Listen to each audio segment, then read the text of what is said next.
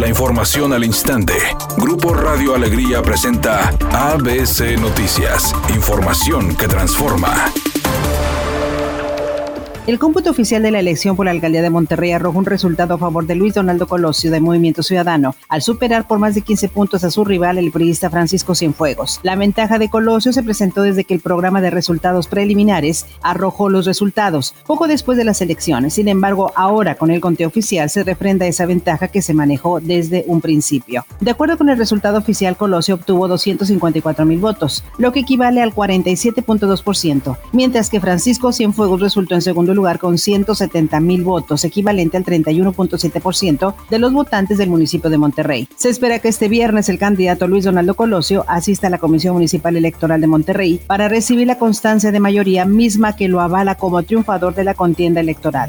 A pesar de que en la Ciudad de México, en el regreso a clases presenciales ya resultaron contagiados tres niños, las autoridades sanitarias y educativas señalan que no se suspenden las clases presenciales y que las escuelas seguirán abiertas. Sin embargo, asociaciones de padres de familia realizan muestreos entre la población estudiantil para determinar si continúan las clases presenciales o se regresa a las clases a distancia, y esto para evitar la propagación del COVID entre la población infantil de las escuelas. Editorial ABC con Eduardo Garza. El tema de la elección en Guadalupe va a continuar. Se tiene previsto que hoy reciba la constancia de mayoría la priista Cristina Díaz, pero como la diferencia entre ella y el panista Alfonso Robledo es mínima, este va a impugnar en los tribunales electorales. Otra vez la elección de Guadalupe está entrampada, como en el 2018.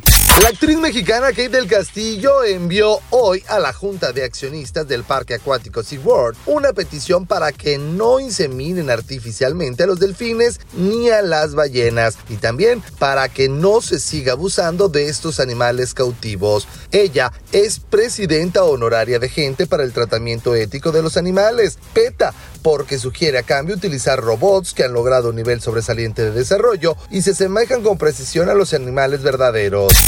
Se reporta un percance automovilístico en la calle Emilio Carranza entre José María Artiaga y Carlos Salazar en Monterrey. Otro accidente vial en el callejón de los Ayala, metros antes de llegar a la avenida Santa Bárbara en San Pedro. También nos llega el reporte de baches múltiples en la avenida Miguel Alemán entre Magna Vista y Madrid en la colonia 10 de Mayo en Guadalupe. Atento a las siguientes recomendaciones, maneje con precaución y evite utilizar el teléfono celular al volante.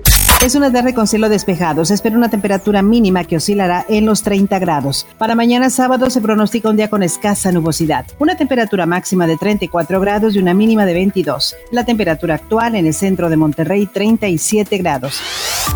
ABC Noticias. Información que transforma.